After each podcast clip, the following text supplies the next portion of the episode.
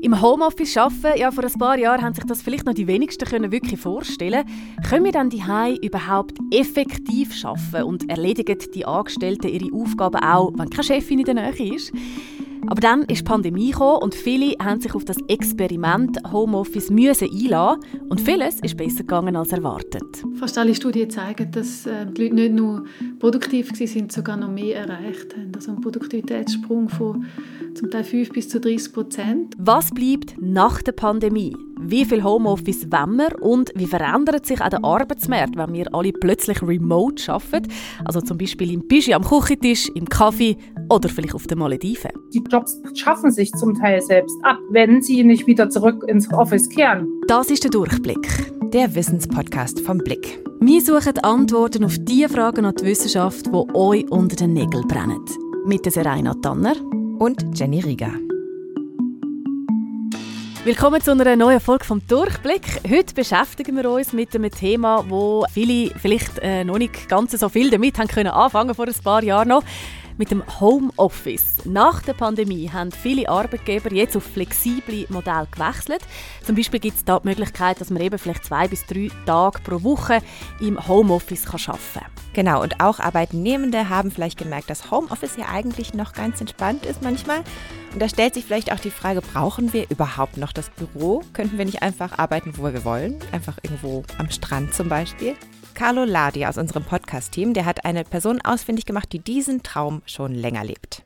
Jetzt gerade sitze ich in einem Coworking Space in Lissabon, unweit von meinem Zuhause. Melissa Diener ist 35, kommt aus dem Kanton Zürich und schafft schon mehrere Jahre aus dem Ausland für ein Schweizer Unternehmen. Ich bin aktuell Content Managerin und Texterin für Swiss Global. Wir bieten Sprachdienstleistungen wie Übersetzungen, Lektorat, Dolmetscher, Einsätze etc. an. Weil das Unternehmen auf Sprachtalent aus der ganzen Welt angewiesen ist, ist das Remote-Schaffen dort schon vor Corona etabliert gewesen. So hat Melissa auch schon aus Südafrika geschafft. Ein wirklich großer Faktor ist für mich auch die dunkle Jahreszeit und einfach das aus dem Haus gehen, wenn es dunkel ist und heimkommen, wenn es dunkel ist. Das hat mich halb depressiv gemacht in der Schweiz. Seit zweieinhalb Jahren schafft Melissa jetzt von Lissabon aus. Nach fast zehn Jahren habe ich einfach mir quasi eine Homebase wieder aufbauen, wo ein näher an Europa ist. Portugal erfüllt für mich einfach alles, was ich für ein glückliches Leben eigentlich brauche. Ich kann sehr viel mehr Zeit äh, voraus eigentlich verbringen, viel Zeit am Meer verbringen und mir einfach den Arbeitsalltag viel flexibler gestalten, wie ich das in der Schweiz damals haben können. Ich schätze mich einfach glücklicher und gesünder auch, wenn ich ein an einem sonnigen Ort kann sein wo du ein mehr Zeit kannst draussen verbringen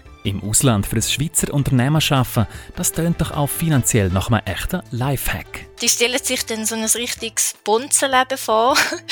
ähm, ich glaube, in der Realität, also zumindest in meinem Fall, ist es so, dass ich lieber mehr Freizeit als Geld habe. Ich bin einfach quasi in einem Stundenlohn angestellt und das variiert auch oft, wie viel dass ich schaffe pro Monat. Also ich kann mich wirklich nicht beklagen mit meinem Schweizer Job. Da lange der Franken schon noch ein bisschen weiter. Hat das Ganze auch irgendwelche Nachteile? Für mich persönlich bringt mein Remote-Job gar keinen Nachteil. Ich komme sehr viel Besuch über aus allen Ecken der Welt und spiele des Öfteren auch Reiseleiterin. Aber es ist ja auch schön, wenn man gute Freunde und Familie um sich hat. Ich kann mir vorstellen, dass es für gewisse Leute vielleicht nicht optimal wäre, dass man immer allein ist und die Distanz hält, dass man vielleicht gern einen Austausch hat mit Arbeitskollegen, aber für mich klappt das eigentlich. Also ich fühle mich auch durch Digitalisierung eigentlich verbunden.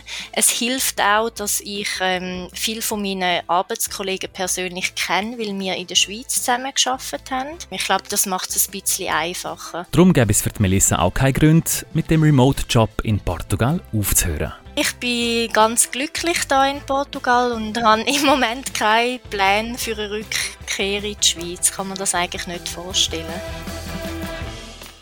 Das klingt tatsächlich traumhaft und für die Melissa ist das ja offenbar genau das Richtige.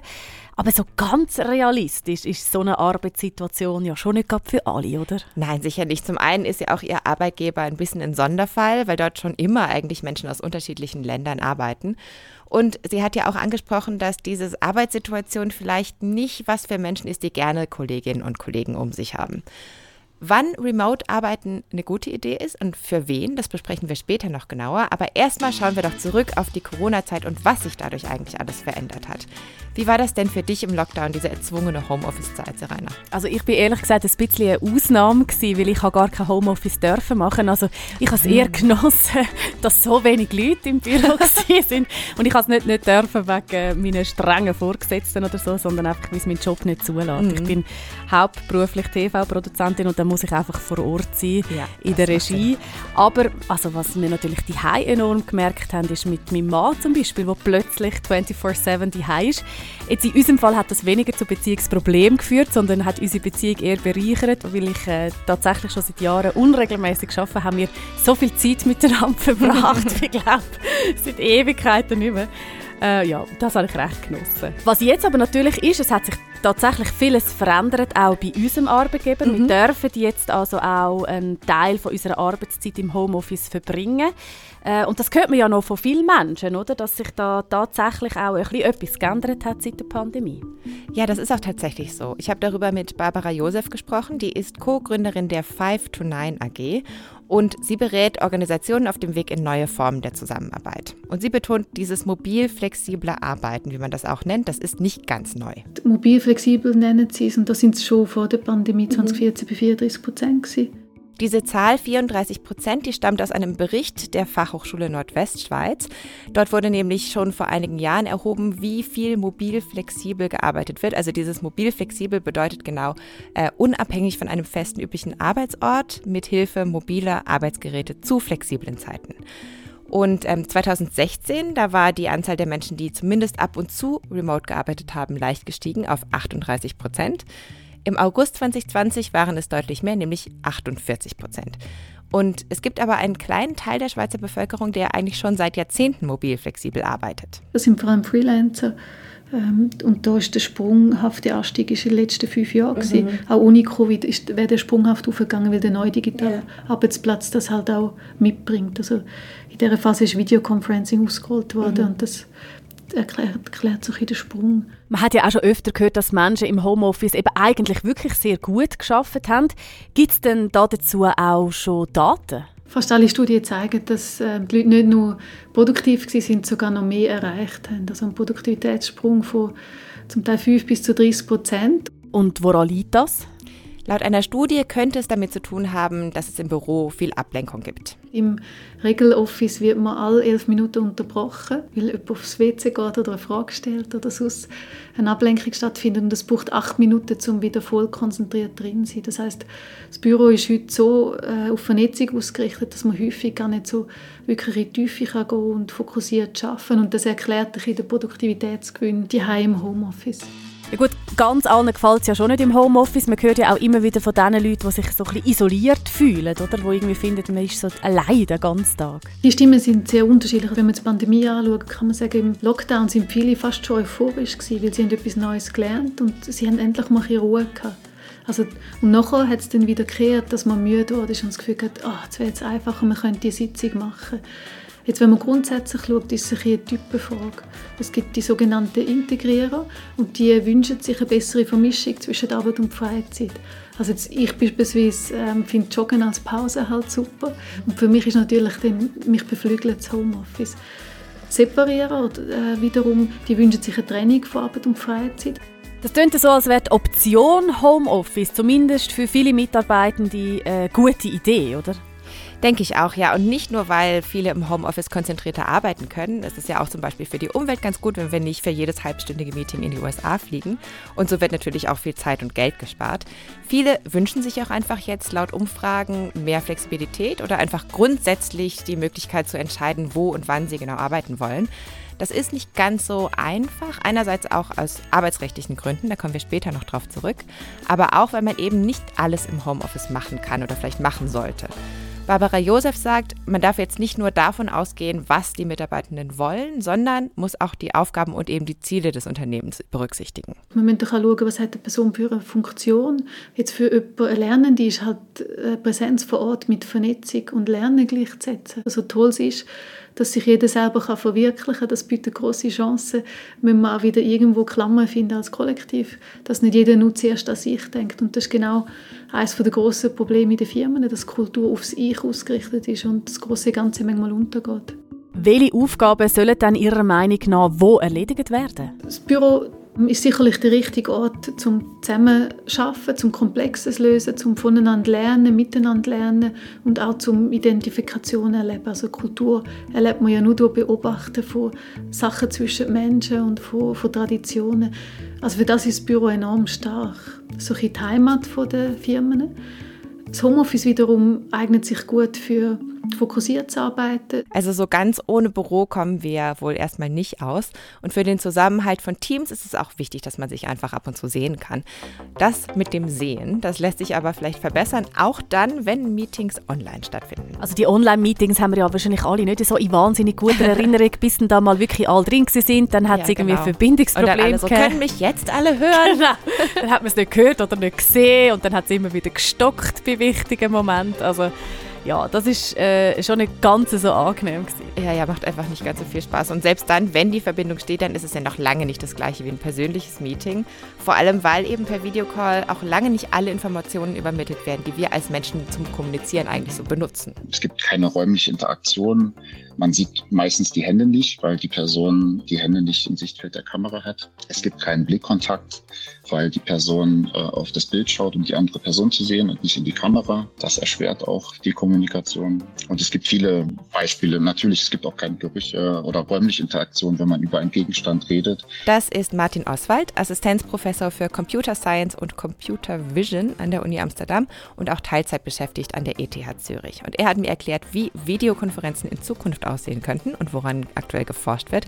In seinem Fokus stehen vor allem 3D-Technologien wie eben Virtual Reality oder Augmented Reality, wo man so eine 3D-Brille aufhat und sich in einer virtuellen Umgebung befindet oder vielleicht auch einfach virtuelle Elemente über das Umfeld gelegt werden, sodass man das, was um einen herum ist, trotzdem noch sieht.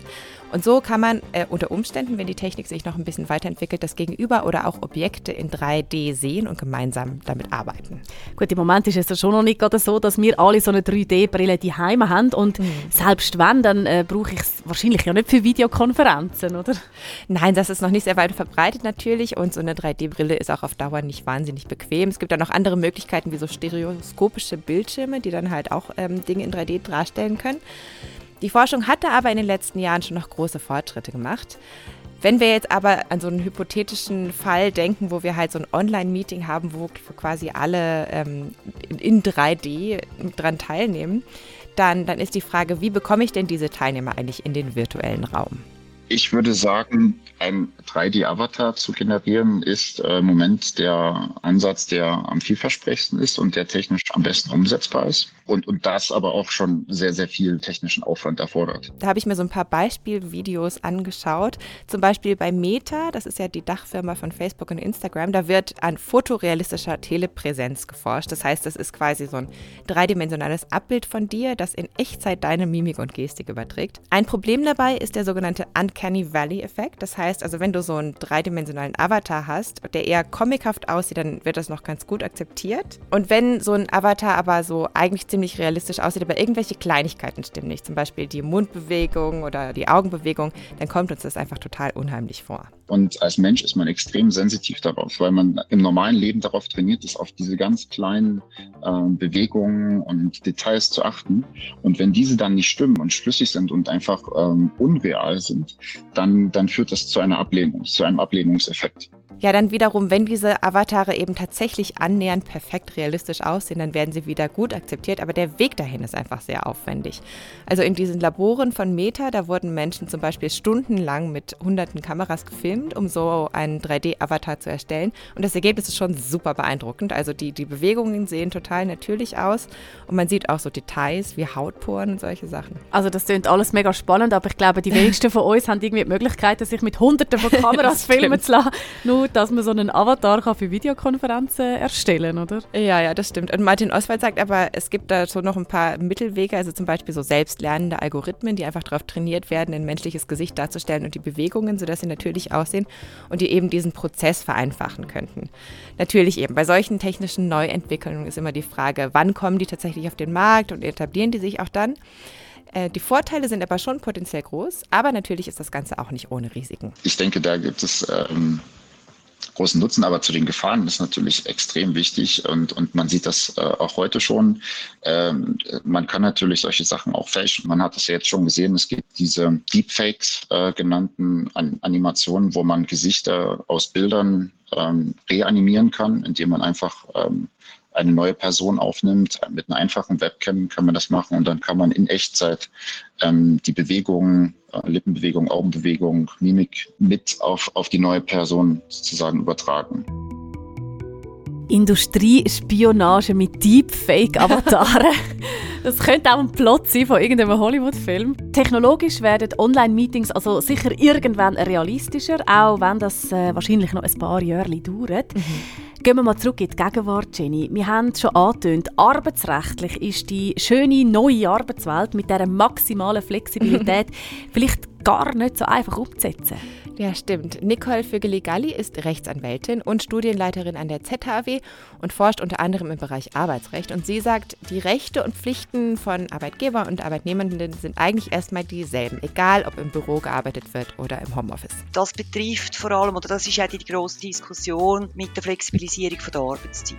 Also nur weil ich im Homeoffice arbeite, sind die Arbeitszeit und vor allem auch die Ruhezeitsvorschriften vom Arbeitsgesetz in der Schweiz nicht auf Kraft gesetzt. Das ist die grosse Problematik. Viele wollen ja im Homeoffice arbeiten, finden das super. Sie können am Mittag äh, Kind in Empfang nehmen und kochen und dann am 4 Uhr auch wieder äh, aus der Schule abholen oder aus der Kita und arbeiten dafür zum Beispiel vom Abend um 10 Uhr bis um 12 Uhr oder auch sehr früh am Morgen, bevor die Kinder aufgestanden sind. Und das ist teilweise einfach nicht zulässig. Remote Work, vor allem Homeoffice, bedeutet nicht, dass man während der gleichen Zeit kann Betreuungsarbeit leisten. Sei das äh, zum Beispiel äh, kranken Elternteil pflegen, äh, Kinder äh, betreuen. Äh, das muss man sich einfach bewusst sein. Laut Arbeitsgesetz ist Arbeit zwischen 6 Uhr morgens und 20 Uhr abends als Tagesarbeit definiert. Zwischen 20 und 24 Uhr spricht man von Abendarbeit. Und Nachtarbeit außerhalb dieser Zeiten ist eben eigentlich nur mit gesonderter Bewilligung erlaubt.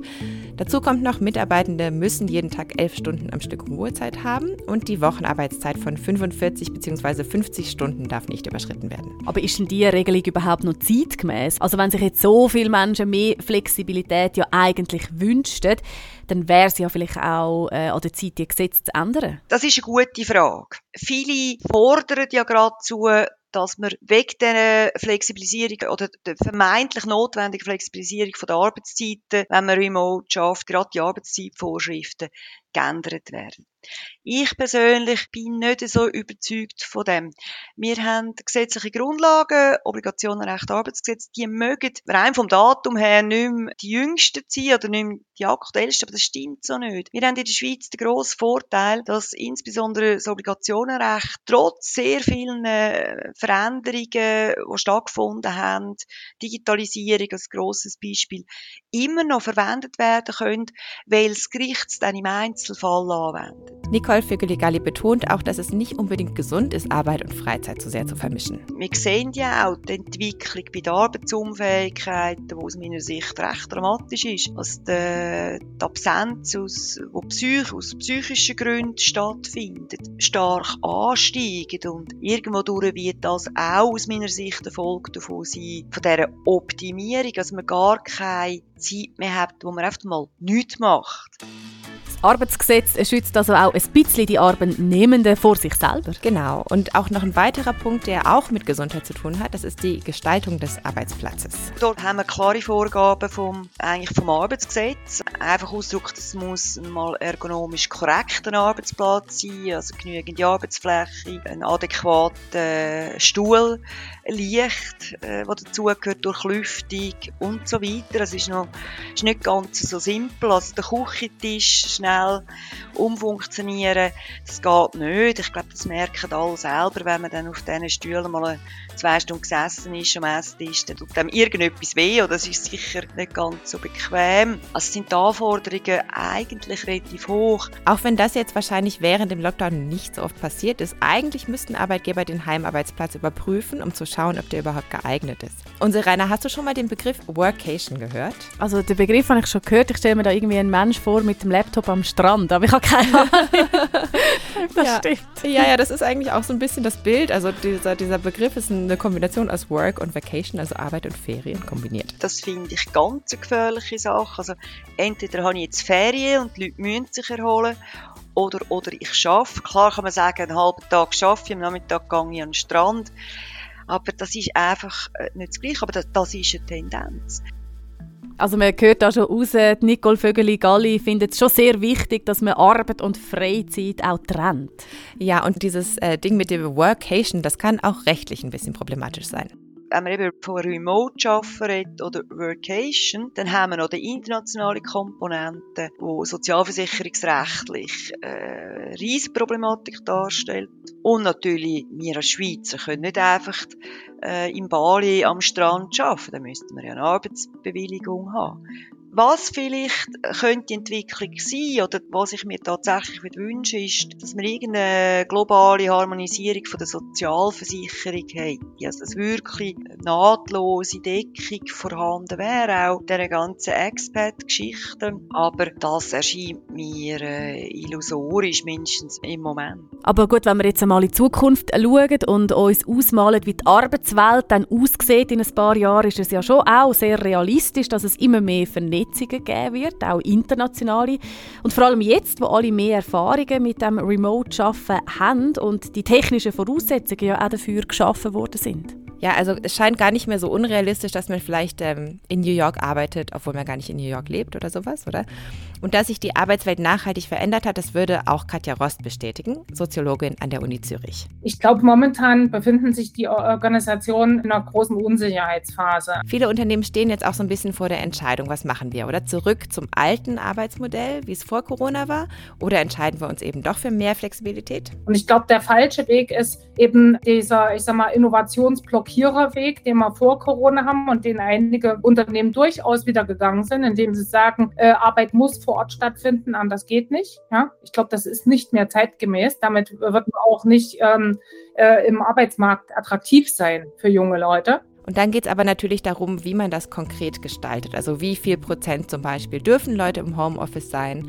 Und wir haben ja von Barbara Josef am Anfang gehört, dass manche Menschen eben im Homeoffice einfach besser arbeiten als andere. Aber da spielt eben auch die Fairness ein bisschen eine Rolle. Also das heißt, für die einen ist es vielleicht genau das Richtige und die können das auch, weil sie einen extra Raum haben, den sie als Büro einrichten können. Und andere haben aber vielleicht Partner und Kinder daheim oder das, die Wohnung ist total klein, sie haben einfach keinen Platz und dann können sie sich nicht konzentrieren. Oder wie jetzt in meinem Fall, wo es die Aufgabe ja einfach auch nicht zulässt. Mhm. Oder? Also eben, ich habe, wie ich erwähnt habe, eingangs nie können Homeoffice machen äh, Das ist zum Teil auch nicht immer für jeden gleich handelbar, oder? Zum Beispiel Sekretariat ist so eine typische Tätigkeit, Klar kann man da gewisse Sachen im Homeoffice machen, keine Frage. Ja? Auch denen soll das zugestanden werden und die wollen das auch. Aber ich sage mal, im Endeffekt ist es natürlich schön, wenn man in der Organisation eine Ansprechperson hat. Ja? Das heißt, das Sekretariat sollte da sein. Ja? Und dann fängt es nämlich schon an, dass dann die Sekretärinnen oder die meistens sind es weibliche Kräfte auch, die sagen, ja, das ist ja ungerecht. Die anderen dürfen im Homeoffice bleiben und wir nicht. Und ich glaube, hier sozusagen gibt es verschiedene Herausforderungen quasi um die, ich sag mal, Gerechtigkeitsdiskussion in der Organisation, ja, äh, wie man sozusagen damit umgeht. Trotzdem ist es aber wahrscheinlich so, dass diese Veränderungen sich wahrscheinlich nicht so richtig rückgängig machen lassen. Und wir sollten aber vielleicht ein bisschen genauer darüber nachdenken, wie viel Homeoffice wir tatsächlich wollen. Warum denn das? Ja, dazu können wir uns vielleicht mal genauer anschauen, wer von dieser Homeoffice-Zeit im Lockdown eigentlich eher Vorteile hatte und wer eher Nachteile hatte wer zunächst mal sozusagen eindeutige Gewinner von diesen ganzen Homeoffice-Trends waren, waren natürlich eigentlich alle Büroberufe, ja, wo man überhaupt in Homeoffice gehen konnte, ja, wo das möglich war. Während die Schicht, die kein Homeoffice machen konnte, ja, Bauarbeiter und die Verkäuferinnen und Krankenschwester, äh, die, dass die sozusagen in der Zeit eigentlich die Leidtragenden waren, ja, weil sie sich dem Virus aussetzen mussten und trotzdem hart arbeiten mussten. Längerfristig sieht das dann aber doch ein bisschen anders aus. Da haben so eben die Bauarbeiter, VerkäuferInnen und das Pflegepersonal eigentlich eher gute Karten. Wenn man es jetzt äh, längerfristig sieht, muss man sagen, sind die eigentlich die Gewinner solche Jobs, die kein Homeoffice machen können weil sozusagen sie nicht im globalen Wettbewerb abgeschafft werden. Ich nehme mal meine, meine Berufsgattung, ja, das ist immer ganz gut, bei sich selbst anzufangen. Sagen wir mal, die Professoren, ja, die machen virtuelle Lehre, ja, das ist super, ja.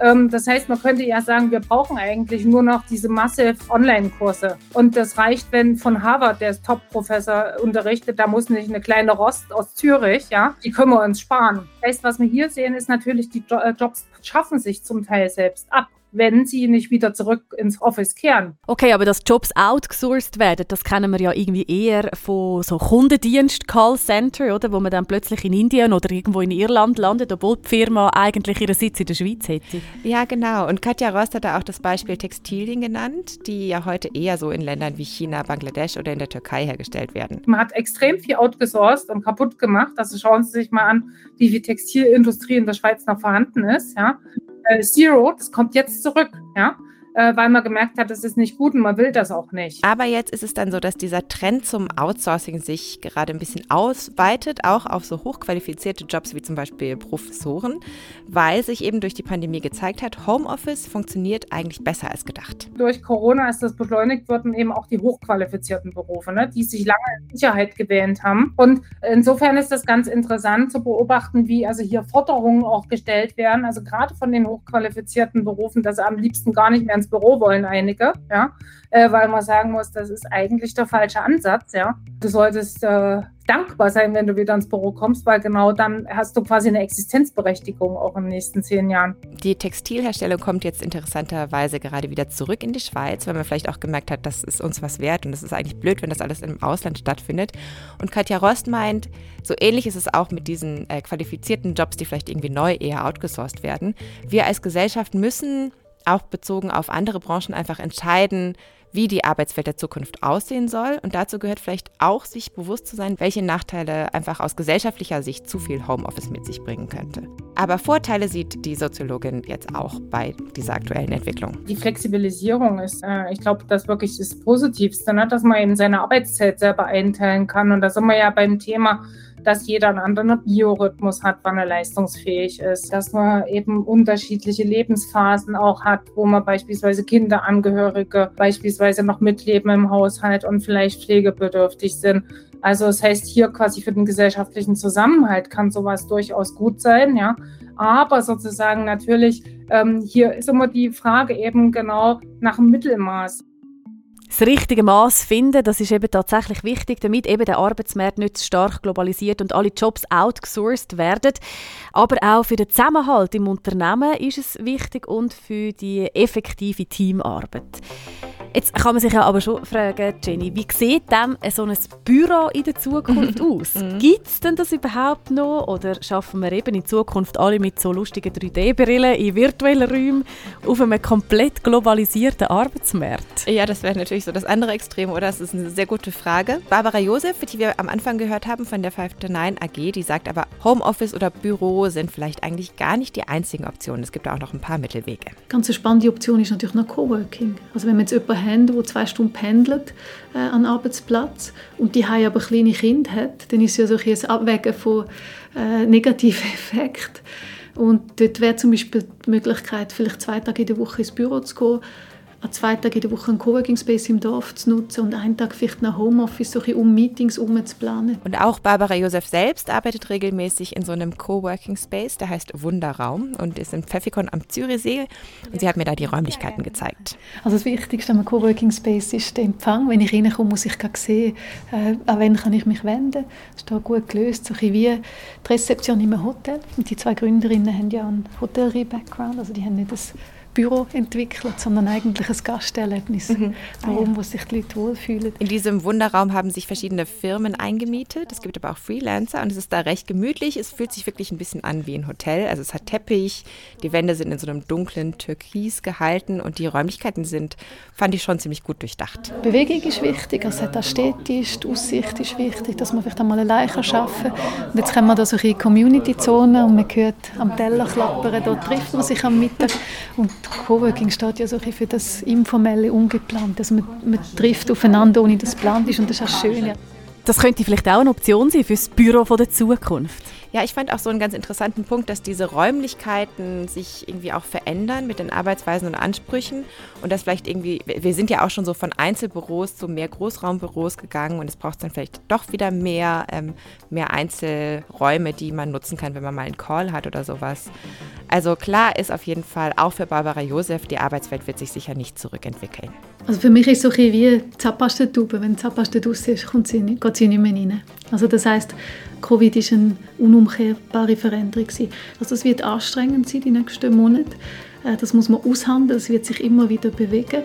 Aber man kann davon ausgehen, dass vieles von dem, was wir jetzt gelernt haben, die virtuelle Zusammenarbeit, bleiben wird, weil die Firmen haben massiv investiert, Mitarbeiter haben für sich einen Nutzen erkannt, es gibt neue äh, Formen, um mit Kunden und Externen äh, interagieren und alles, was Nutzen stiftet, verschwindet nicht mehr. Dann fassen wir zum Schluss doch mal kurz zusammen. Viele haben das Homeoffice kennen und auch schätzen gelernt. Arbeitgeberinnen und Arbeitgeber haben vielleicht gemerkt, dass ihre Angestellten auch ohne Aufsicht eigentlich meistens gut arbeiten. Und die Arbeitswelt wird sich höchstwahrscheinlich in Zukunft noch stärker vernetzen. Genau, und das hat sicherlich alles ein bisschen was Positives. Also ich glaube, mehr Flexibilität, das ist sicherlich für viele Leute gut. Und dieses äh, Vertrauen, das quasi Arbeitgeberinnen und Arbeitgeber ihren Leuten äh, entgegenbringen können, das ist sicherlich auch eine positive Entwicklung. Und wir müssen einfach insgesamt schauen, was wir daraus machen. Und ich denke, auch der Trend geht insgesamt zu mehr Flexibilität, was Arbeit angeht. Aber gleichzeitig müssen wir natürlich auf unsere Gesundheit schauen und einfach ein bisschen Platz für Freizeit lassen. Und jetzt in unserem Fall, Jenny, Podcasten würde im Homeoffice auch funktionieren, aber so ist es irgendwie schon schöner, oder? Auf jeden Fall, ja. wir danken auf alle Fälle fürs Zuhören. Nächste Woche beschäftigen wir uns mit einem Thema, das vielleicht für Menschen im Homeoffice tatsächlich auch relevant ist, wenn der Arbeitsplatz nicht ganz so ergonomisch eingerichtet ist. Es geht nämlich um Rückenweh. Links und weitere Informationen zu unseren Quellen findet ihr wie immer in den Show Notes. Und wir danken der Gebert Rüff Stiftung, die diesen Podcast initiiert hat und unterstützt. Wir freuen uns außerdem über eine Bewertung auf Apple Podcasts, damit uns auch andere Leute finden. Und tschüss für heute, sagen Jenny und Serena.